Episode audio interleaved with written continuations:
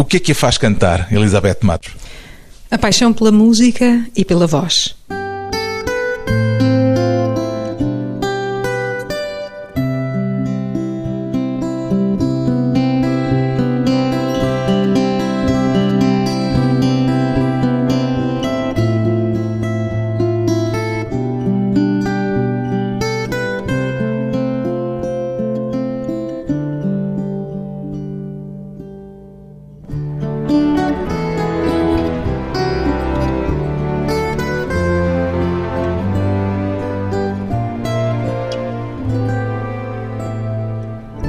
Elizabeth Matos, cantora lírica, qual é a personagem de ópera com que mais se identifica pessoalmente, Elizabeth Matos?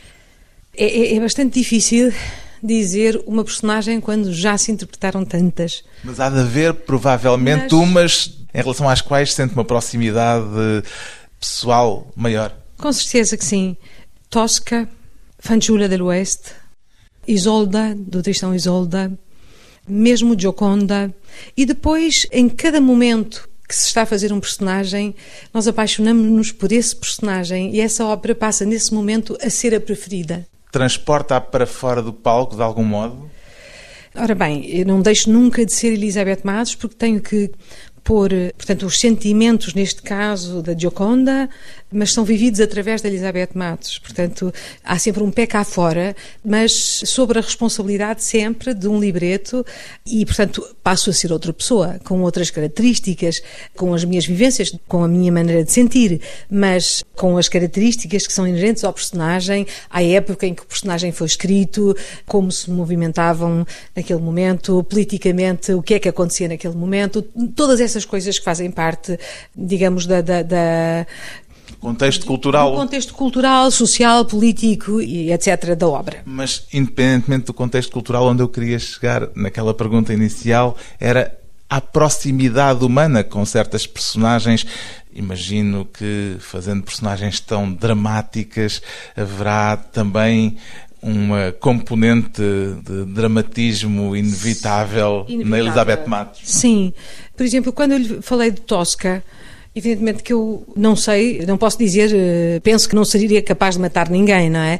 Mas. Mas compreende aquela situação compreendo aquela, específica. Exato, compreendo aquela situação. Não só compreendo aquela situação, como sinto que tenho na minha personalidade a parte primeira da obra, ou seja, o lirismo, a paixão, o sentir-me uma girlish, sentir-me uma, uma fanciuleta que depois se desenvolve e que se demonstra ser uma mulher de armas e que acaba por tomar conta da situação e resolver a situação à sua maneira e quando já não há mais solução, toma a terrível decisão de se atirar abaixo do Castel Sant'Angelo. Também há essa mulher de armas na Elizabeth Matos. Eu penso que sim. Repare, se não existisse essa faceta, eu não subiria ao palco.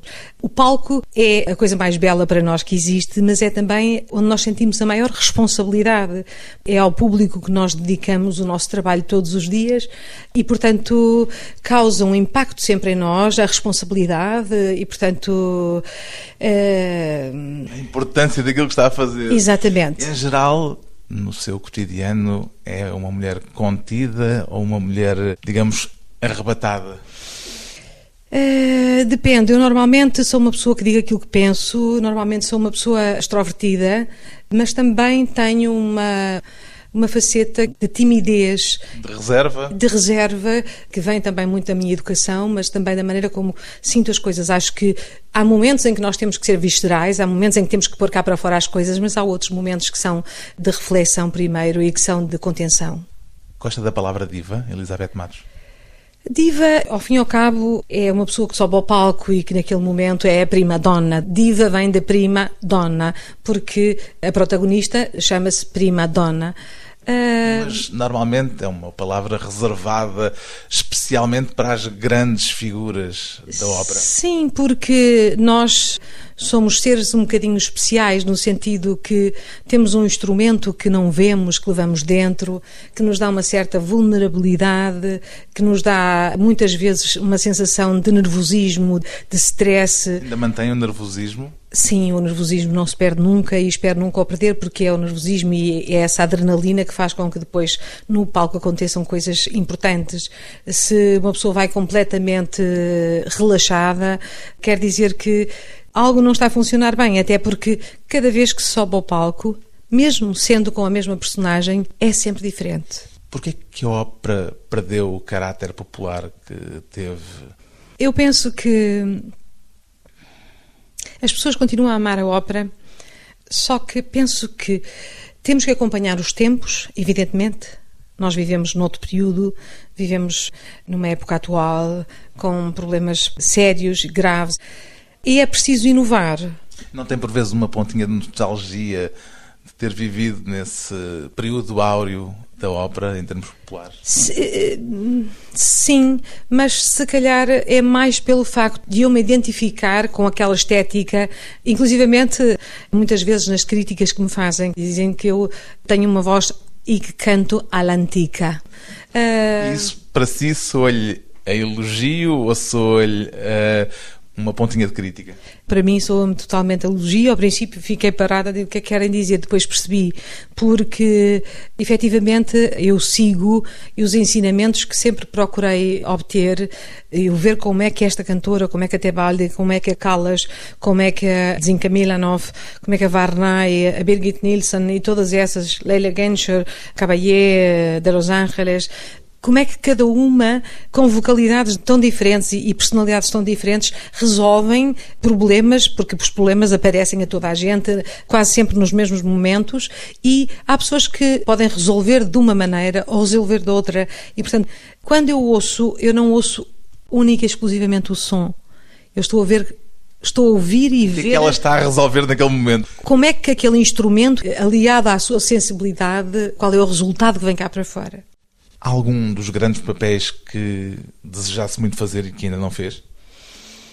Sim, há papéis que virão agora brevemente, como a Brunhilda. Vou começar lentamente a abordar esse personagem, porque é incrível que, tendo mais de 60 e tal papéis estreados, ainda há muitos, como é o caso da Electra, que eu reservarei sempre para os últimos anos da carreira, sempre que esteja em plenitude de faculdades, com certeza. O Richard Strauss é um dos seus compositores?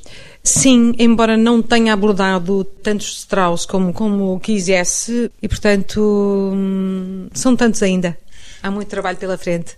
Entre os grandes papéis que já cantou e representou em palco está a Tosca, já aliás falámos desta ópera de Puccini. Qual é o maior desafio deste papel em especial, Elizabeth Matos?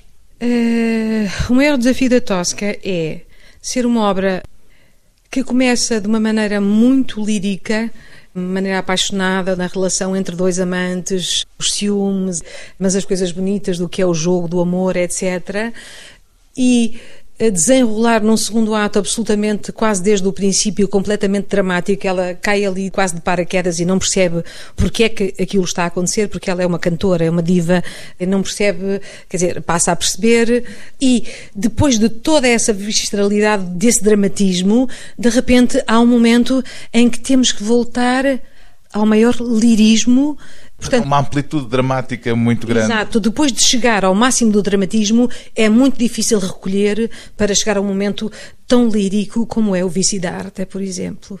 É o momento mais difícil, não pela dificuldade da área em si, mas porque já foi tanto, tanto, tanto, tanto feito e dramaticamente tão forte que depois de repente conseguir criar a atmosfera e mesmo inclusivamente utilizar o instrumento como veículo quase de uma oração é complicado.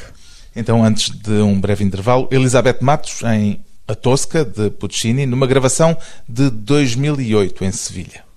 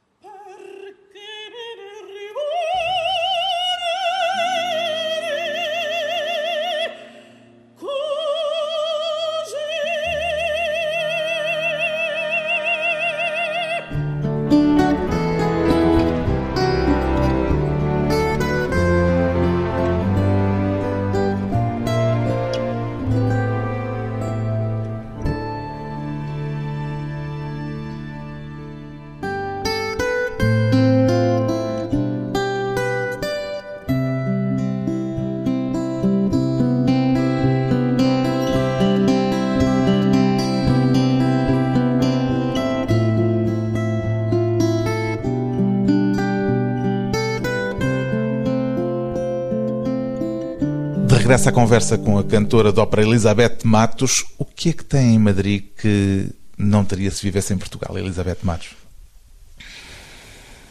Agora não sei. Uh... Elizabeth Matos vive há mais de 20 anos em Madrid. Sim, há mais de 25 anos em Madrid. Na altura foi a cidade que me permitiu, onde eu consegui encontrar uma base para estudar de uma maneira muito completa, ter acesso a tudo aquilo que um cantor precisava de ter, aulas de cena, aulas de esgrima. Esgrima? De esgrima também tive, de preparação de óperas, de aprender línguas, não só o que é falar uma língua, mas depois na fonética das línguas aplicadas ao canto, que em muitos casos é muito diferente, ter contacto com tudo isso e permitiu-me, naquele momento, ter a possibilidade de ver tantas coisas, assistir a tantos concertos e, de certa maneira, estar, quando começa o tempo a passar um bocadinho, estar num sítio muito central para poder trabalhar e sair para qualquer sítio do mundo. Agora já não precisaria de estar em Madrid por essas razões. Já se sente espanhola de algum modo? Não, eu sinto-me, sou portuguesa. Madrilena? Madrilena, assim, um bocadinho sim, mas quer dizer que Espanha é o meu país de adoção.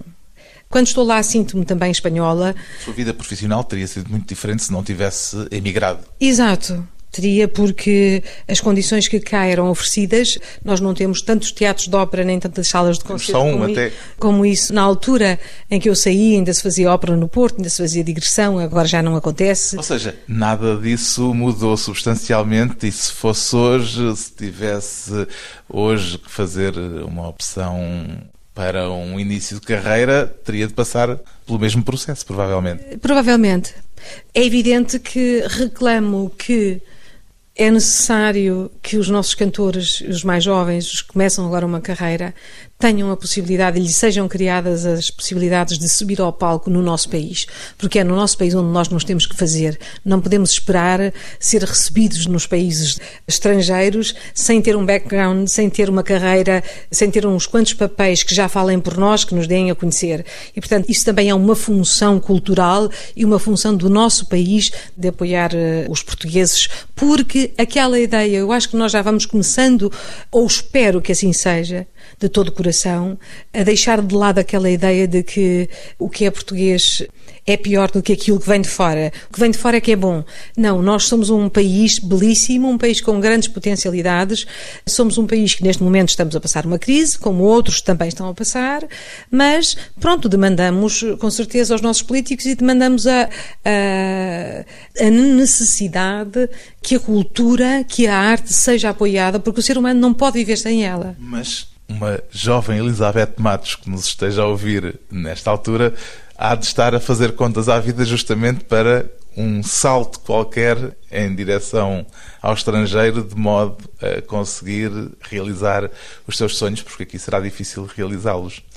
Se calhar com certeza eu tive a sorte de ter tido a Fundação Gulbenkian por trás, que é uma das coisas que eu quase sempre repito nas, nas entrevistas, mas é uma gratidão perene, porque eu tive a possibilidade de estudar, de ter os meus estudos pagos, de ir para um país estrangeiro. Foi bem recebida em Espanha? Uh, fui fui bem recebida Visitou ao um bocadinho. Porque nós portugueses temos uma alma um bocadinho saudosista e uma alma um bocadinho melancólica e sair, se pensarmos que eu saí da minha terra para Madrid, assim, quase uh, diretamente.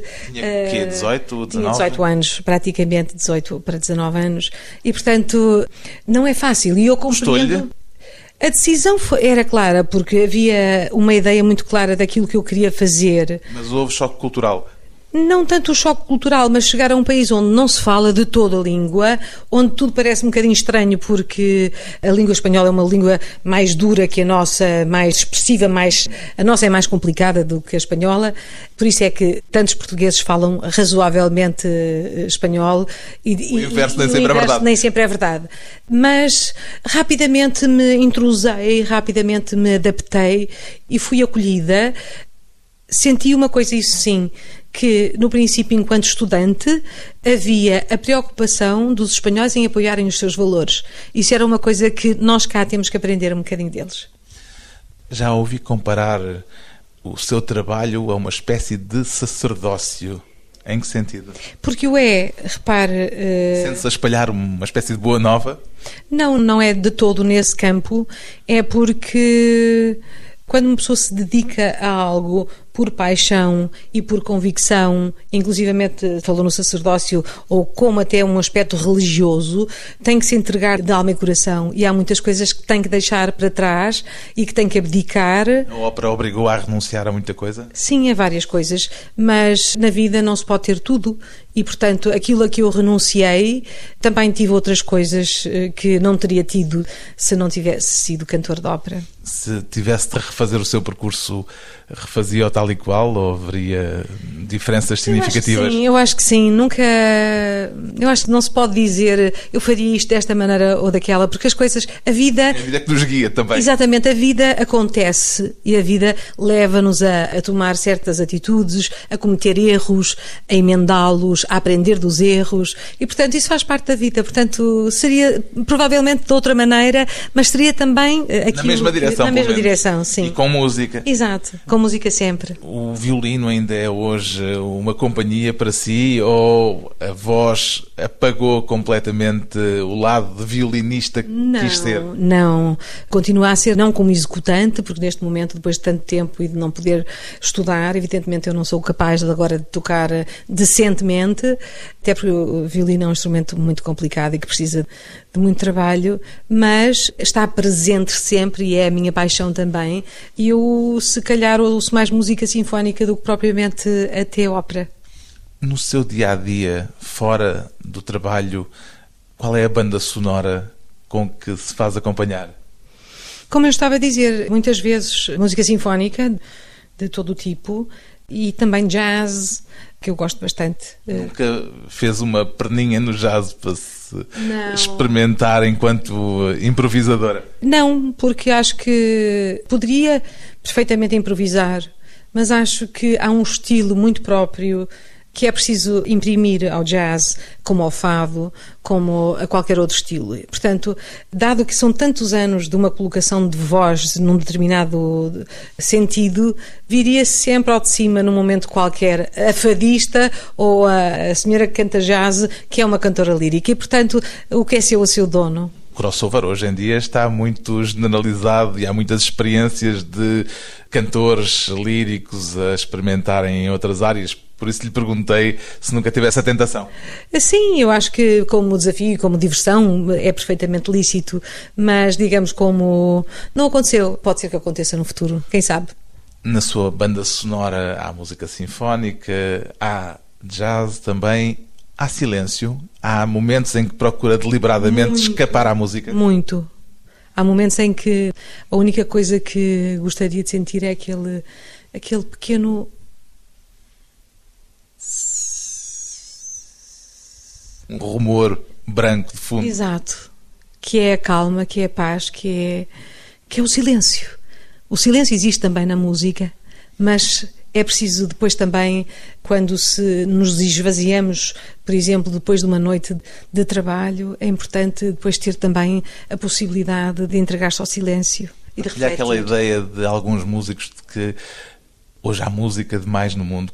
Não, eu penso que não, porque até porque cada um de nós ouve a música que gosta, por isso tem que haver eh, muita música. O que é preciso é que seja boa música. Cada um escolha a sua música e também o seu silêncio. Depois de mais um curto intervalo, voltamos com a soprano Elizabeth Matos e o regresso ao São Carlos.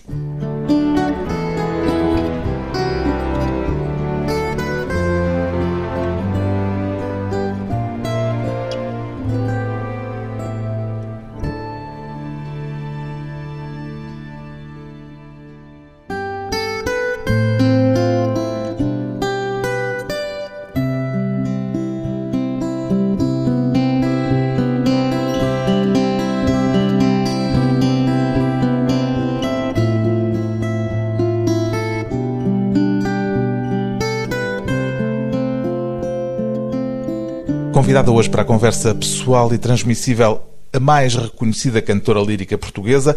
Qual é o teatro de ópera onde gosta mais de cantar, Elizabeth Matos? Tem preferência? Não posso deixar de dizer que das três vezes que fui ao Metropolitan foi uma experiência religiosa. E, eh, Pela importância da sala e porque hoje é uma espécie de ícone da ópera a nível internacional? Também, mas especialmente pelo acolhimento do público, porque o público é realmente, quando gosta, é de uma generosidade é do, e o teatro tem umas condições e ver um teatro tão comprido, com tanta gente lá dentro, dá uma adrenalina muito forte e realmente foram momentos muito marcantes na minha carreira. O Met destornou o Scala como lugar ícone da ópera internacional? Eu penso que é injusto fazer esse tipo de comparações porque cada uma das salas tem a sua história, tem o seu momento, até porque se lhe sou sincera, eu posso até ter uma grande experiência numa sala pequena e numa sala que não tem uma relevância como o Scala ou como o Metropolitan, pode acontecer uma noite mágica em qualquer outro sítio. E já lhe aconteceu em outros sítios? Sim, absolutamente. O que é que faz normalmente a diferença mais importante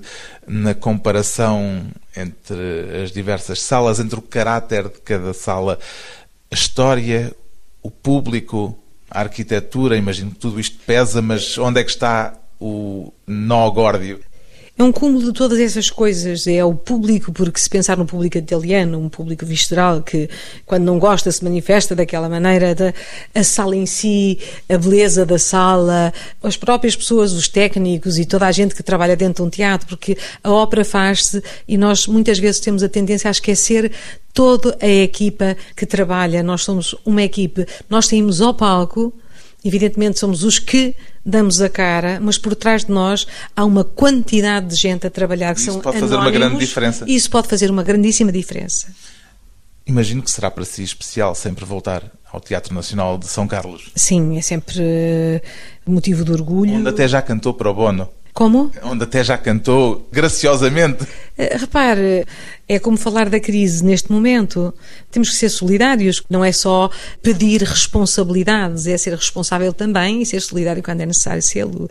Mas não gosto muito de falar porque quando, é público. Se, quando se é solidário, é solidário porque se decidiu e não para colocar um letreiro de que se foi. Mas esse momento foi um momento de iniciativa sua? Sim, foi, foi absolutamente iniciativa minha. Foi um concerto de ano novo, Sim. imagino que terá sido também especial pelo significado que Sim, adquiriu. Sim, foi, foi, foi belo porque não se fazia concerto ano novo, pela iniciativa, porque o público aderiu de uma maneira incrível, a sala estava cheia, foi um, um dia de festa, foi um dia de música e, portanto, isso é sempre motivo de regozijo e de celebração. Agora regressa numa ópera em versão de concerto. Uma ópera em versão de concerto não é um bocadinho como comer pão com pouco sal? Mas repare, quando não temos sal, mais vale pão sem sal do que não ter pão. Pronto, é daí a analogia. Portanto, evidentemente que o desejável seria que fosse encenada. Agora, sabemos qual é a situação atual e, portanto, é importante já que se possa fazer alguma coisa, porque ainda há bem pouco tempo corríamos riscos de não termos nada e, portanto, evidentemente que não mas é este ano a temporada do São Carlos está reduzida a óperas em versão de exato, concerto. Exato, mas, mas é uma, uma decisão baseada na contenção orçamental e também... Imagino que lamenta isso, não é a mesma coisa, claro evidentemente. Lamento, claro que lamento, mas também pensamos que a saúde, a educação e há muitas famílias que estão desempregadas, sem terem pão para dar aos seus filhos, seja com sal ou sem sal, e portanto temos que pensar que o desejável é que possamos ultrapassar esta situação e voltar a ter, e o teatro, eu sei que vai voltar a ter muito brevemente as óperas na sua versão, eh, eh, digamos, cénica, mas eh, tudo daremos para que chegue ao público a essência do que é a Gioconda e do que são os personagens, do que é a trama da Gioconda e do que é esta grande obra. A ópera que vamos fazer eh, é lá de Jaconda de Ponchielli, que já cantou, tanto quanto sei, em Tóquio e em Roma, pelo menos. Eh, é uma ópera profundamente dramática. Profundamente dramática. É uma história de uma, uma cantora que canta baladas para sobreviver com a sua mãe tcheca, que é cega e que vive um pouco daquilo que lhe dão, da caridade, que se apaixona por Enzo. Enzo, que é um proscrito, uma questão política, e porque teve amores com Laura, Ela é completamente apaixonada por ele, ele não por ela, porque nunca deixou de nutrir o amor por Laura. Quando se encontram numa situação em que Barnaba quer eh, acusar a mãe de Joconda, dizer que ela se entrega à bruxaria por causa de ser cega e todas essas coisas, porque ele o que quer é quase provocar que a Joconda ceda aos seus encantos e ela não, não lhe faz caso porque não está de todo apaixonada por ele. Laura aparece, que é já casada com Alvise, um grande senhor de grande importância, acabam por se reconhecer, acabam por voltar a encontrar-se. Barnabá fomenta este encontro, mas ao mesmo tempo avisa o marido e Gioconda vai também para ver, presenciar o encontro deles e acaba por dar-se conta que Primeiro, há aquela visceralidade quase de um duelo entre duas mulheres que amam o mesmo homem, mas imediatamente o facto dela trazer consigo o rosário, que foi o que Laura, no primeiro ato, deu à Checa quando pediu a sua absolvição, lhe deu como prova de até questo rosário ti protegga e tutto quanto, ela acaba por identificar esse rosário e acaba por dar-se conta de quem é realmente Laura toma a decisão de abdicar do seu amor e deixá-la partir e fazer com que eles não sejam apanhados. Inclusivamente depois, dado que Alvise, sabendo de tudo isto, decide envenenar a mulher, Gioconda salva, mudando o veneno por um sonífero única e exclusivamente e no final da festa, onde acontecem a dança das horas, esse momento tão conhecido de balé e que leva também esta ópera um bocadinho para a grande ópera, ainda os vestígios da grande ópera francesa, o que acaba por acontecer é que levam Laura para o velho eh, chateau onde vivia quase em ruínas, onde vivia Gioconda. Mais tarde, Enzo chega e acusa Gioconda de ser ela a culpada da morte de Laura e ela diz-lhe que a única coisa que pretendeu na vida foi dar-lhe o sol, dar-lhe a vida, dar-lhe tudo aquilo que é de belo, até que de repente Laura desperta e Enzo tem realmente um grande problema de consciência e chega à conclusão de que Gioconda a única coisa que fez foi prescindir do seu amor para salvar o amor de Enzo e deixa-os partir e no final acontece o inevitável, que é, ao não encontrar mais sentido a continuar a caminhar, pensa no suicídio. Com a tão célebre área, eh, suicídio, aparece ainda Barnaba, porque ela dá-se conta que está tão convencida do suicídio, mas de repente lembra-se que a sua mãe está perdida e que ainda tem que encontrar a sua mãe, porque não a pode deixar, ela é cega, não a pode deixar. Entretanto, chega Barnaba e vem-lhe cobrar o que ela lhe tinha prometido, se deixares em paz a Enzo, entregar-me a ti. E no momento em que ele pensa que está a ser seduzido por Gioconda, Gioconda diz-lhe: Volesti il mio corpo, demon maledetto. Il corpo ti do, mas primeiro espeta um punhal e morre. Ficamos então com esse momento num excerto do final da ópera La Gioconda, de Ponchielli, final muito dramático na voz de Elizabeth Matos, aqui numa gravação de 2009 em Tóquio.